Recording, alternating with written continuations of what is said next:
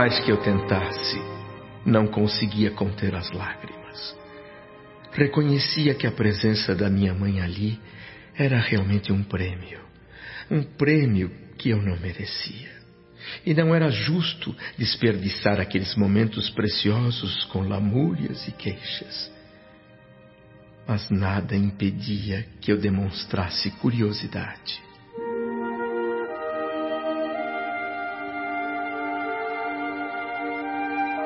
Mãe, fico aqui tentando imaginar como será esse mundo maravilhoso e elevado que a senhora está habitando agora. Deve ser um lugar sublime e venturoso de contemplações espirituais ainda maiores que as de nosso lar. Quanto mais elevada a esfera, mais trabalho, mais abnegação, meu filho. Sim? Não pense que sua mãe fica o tempo todo desfrutando de visões angelicais, distante dos deveres. E não há nenhuma tristeza ou queixa no que estou dizendo. Sinta nas minhas palavras o quanto sou feliz pela grande responsabilidade que me foi dada. Desde que voltei da Terra, tenho trabalhado intensamente pela nossa renovação espiritual.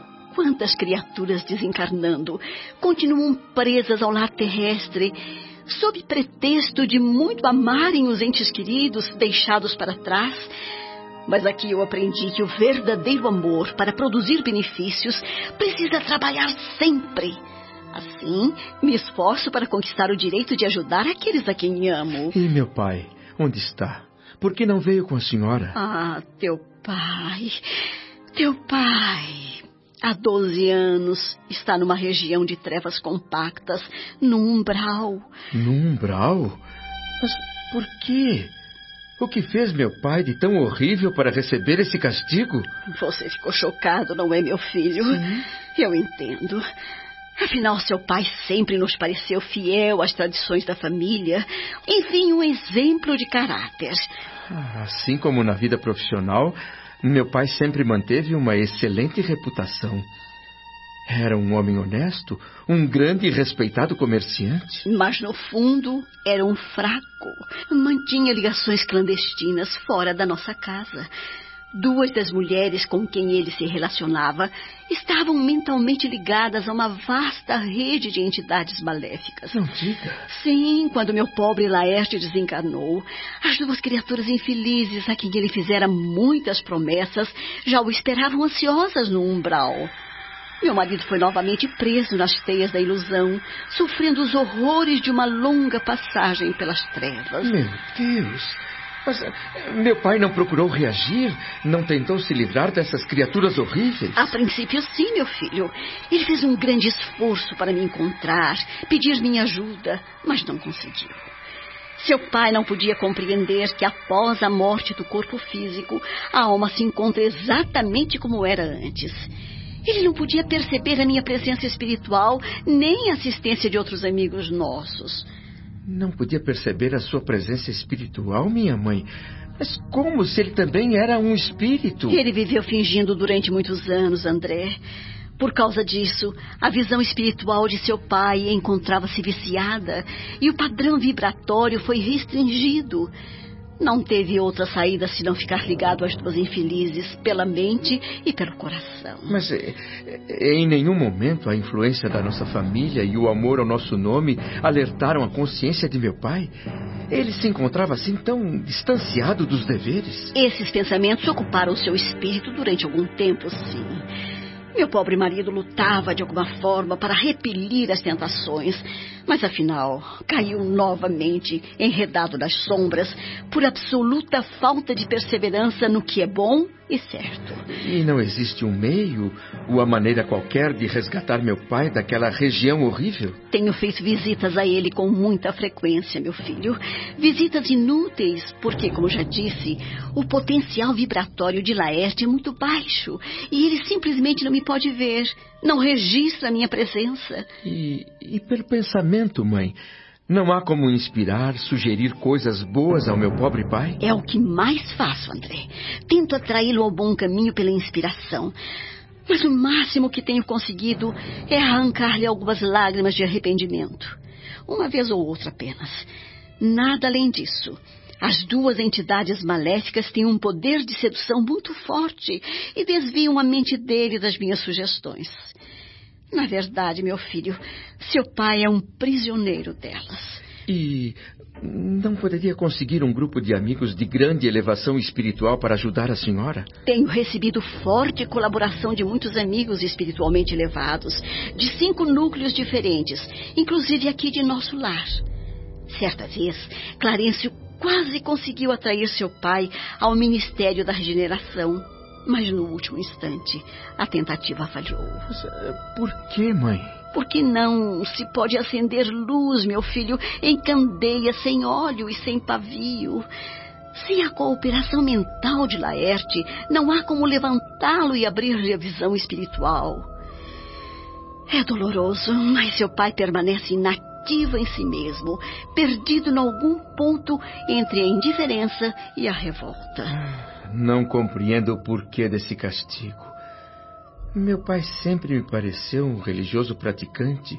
E, por outro lado, também não compreendo o empenho da senhora em ajudar um homem que lhe foi desleal, que se mantém até agora ligado a duas mulheres odiosas. Oh, não fale assim delas, André. Essas criaturas devem ser vistas como nossas irmãs doentes, ignorantes ou infelizes. Assim como nós, elas também são filhas do Pai Eterno. Minhas intercessões e preces não são apenas em favor do meu marido. Também peço por elas. E hoje estou convencida de haver encontrado recursos para abrigar todos eles no meu coração. Oh, mãe. A senhora sempre foi uma mulher muito generosa, mas. Filho. Tamanha capacidade de renúncia está ainda muito além da minha compreensão. Por que se devotar tanto a uma causa que outros já teriam considerado perdida? Aqui nenhuma causa é perdida, meu filho. É só questão de tempo e persistência. A vitória será sempre do bem, do que é certo segundo as leis do Senhor. Talvez você ainda não saiba, mas suas irmãs Clara e Priscila também se encontram em triste situação no umbral, hum? agarradas à crosta da terra. Clara e Priscila? É verdade, André. A recuperação delas também faz parte da minha tarefa. Nesse trabalho, eu tinha antes o auxílio direto da Luísa, aquela sua outra irmã que desencarnou quando você ainda era muito pequeno. Luísa me esperou aqui por muitos anos e foi uma valiosa companheira no serviço de amparo à nossa família terrena. Luísa. Sim. Eu não me lembro dela, mas por que não continua ajudando a senhora? Porque depois de lutar corajosamente a meu lado em favor de seu pai, de você e de suas outras irmãs, Luísa sentiu que a perturbação dos nossos familiares ainda na Terra é muito grande. E num gesto de comovente renúncia e heroísmo, partiu para lá, há menos de uma semana, a fim de reencarnar entre eles e assim poder ajudá-los melhor. Nossos familiares ainda na Terra? A senhora se refere a Zélia e às crianças? É, fique tranquilo, filho. Eu tenho visitado meus netos periodicamente. Vão bem. Não vejo a hora de, de poder voltar à minha casa, ver minha mulher, meus filhos, ajudá-los no que me for possível. A saudade que eu sinto deles deve ser a mesma que eles sentem de mim. Oh, como devem estar sofrendo, pobrezinhos. Procure não se inquietar com o problema de auxílio à família, André. Primeiro você deve se restabelecer completamente, fortalecer seu espírito. Algumas questões devemos entregar ao Senhor em pensamento antes de trabalhar na solução que elas requerem.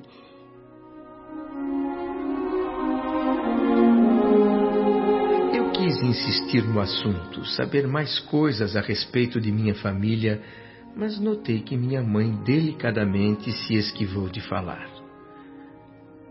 Quando ela se despediu, minha curiosidade era tanta por saber como vivia na esfera mais elevada que pedi para acompanhá-la. Carinhosa, afagou meus cabelos e disse que não podia me levar, porque dali iria direto ao Ministério da Comunicação agradecer ao ministro Célio pela oportunidade da visita que me fez e depois receber nos gabinetes transformatórios recursos fluídicos para sua jornada de regresso ao plano superior. Nada mais dizendo, deu-me um beijo e partiu. Alguns dias depois da visita de minha mãe, eu fui ao gabinete de Clarencio. O enfermeiro Lísias foi o portador do convite do ministro. Meu caro amigo André, a partir de agora você está autorizado a fazer observações nos diversos setores de nossos serviços, com exceção, claro, dos ministérios superiores. Nosso estimado médico Henrique de Luna deu por terminado seu tratamento na semana passada. Oh. É justo que agora aproveite o tempo observando e aprendendo, de acordo? Ah, se estou de acordo, senhor ministro. Sim. Ah, Deus sabe o quanto esperei por este momento. Tudo que eu mais queria era poder trabalhar e aprender cada vez mais. E também não precisa permanecer mais no parque hospitalar, André. É verdade. Estou examinando a possibilidade de instalar você numa outra instituição aqui de nosso lar. Não sei o que poderia dizer para demonstrar a minha gratidão, amigo Clarencio. É, senhor ministro, eu ficaria Sim. muito feliz se o André fosse morar na minha casa durante esse curso de observações. Eu tenho certeza de que minha mãe irá tratá-lo como a um filho. Muito bem, Lísias, muito bem. Jesus alegra-se conosco sempre que recebemos um amigo no coração. Ah, André, guarde com você esta caderneta. Ela é um documento que lhe permitirá ingressar nos ministérios da regeneração, do auxílio, da comunicação e do esclarecimento durante um ano. Decorrido esse tempo, vamos ver o que se pode fazer com relação aos seus desejos. E enquanto isso, André, não perca seu tempo. Instrua-se, meu caro. O intervalo entre uma e outra encarnação deve ser bem aproveitado. Minutos depois, eu e Lísias já estávamos a caminho da casa dele. A alegria que me dominava era tanta que fiquei literalmente mudo. Não encontrava palavras para expressar tanta felicidade. E logo surgiu diante dos meus olhos uma casa bem singela, cercada por um jardim muito colorido. É aqui, André. Eu sempre digo que este é o nosso lar dentro de nosso lar. Mãe! Mãe! Lísias, meu filho, por que tocou a campainha? Ah, desculpe. Eu não sabia que trazia um amigo. Ah, não é só um amigo, mãe. Este é o André, uhum. o irmão que eu prometi trazer para casa. Ah, pois seja muito bem-vindo, André. Esta casa é sua. Obrigado. Ah, eu já soube que a sua mãe não vive aqui em nosso lar. Nesse caso, você terá em mim uma irmã com funções maternais. Eu posso lhe dar um abraço de boas-vindas?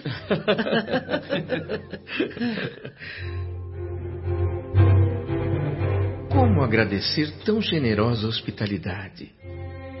Pensei em algumas frases para dizer, tentar demonstrar minha comoção e reconhecimento, mas a nobre senhora, com muito bom humor, adivinhou meus pensamentos e foi logo adiantando.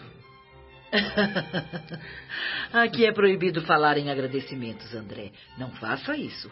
Eu seria obrigada a lembrar, de repente, aquelas frases convencionais lá da terra. De nada. Ora, não seja por isso. É um verdadeiro prazer recebê-lo em nossa casa. E outras coisas do gênero. que o Senhor traduza meu agradecimento a todos em renovadas bênçãos de alegria e paz.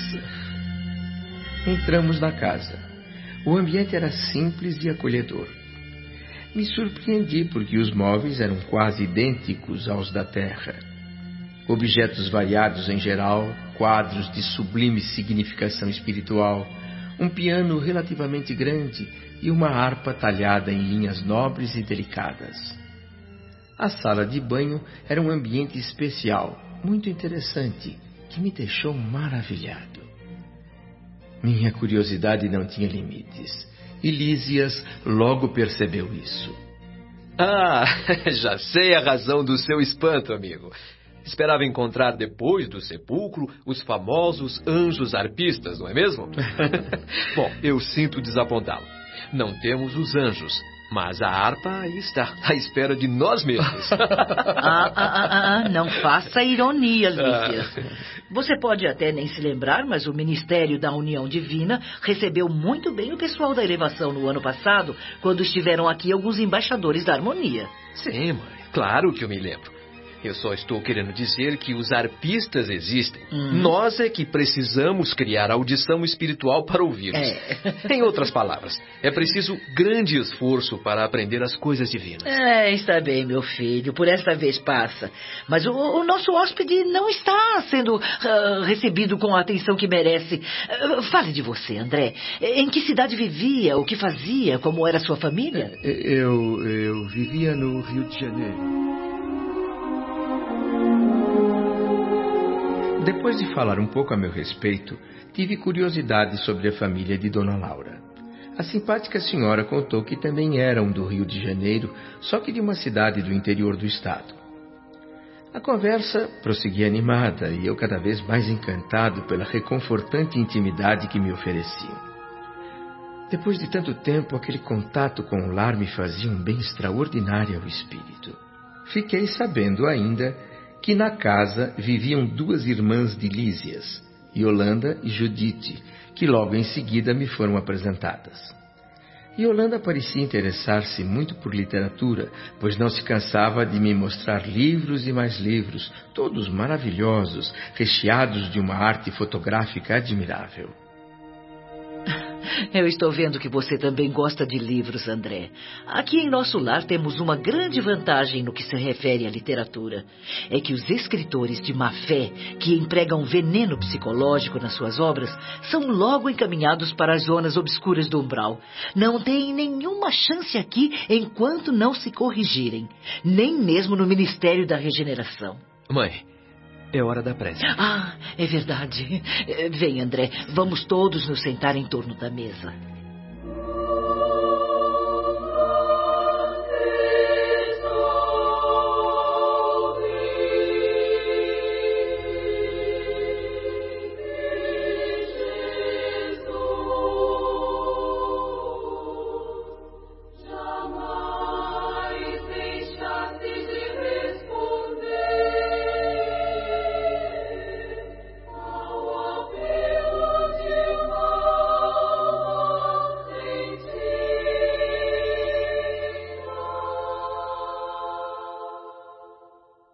Dona Laura ligou um curioso aparelho de onde começou a sair música bonita, muito suave, para acompanhar a oração crepuscular. A mesma imagem belíssima da governadoria que todas as tardes eu contemplava no hospital surgiu ao fundo, mostrando o grande coração azul suspenso no espaço. Eu não sabia, não tinha a mínima ideia do que ainda poderia acontecer comigo naquela colônia espiritual dali por diante, e na verdade isso não me preocupava.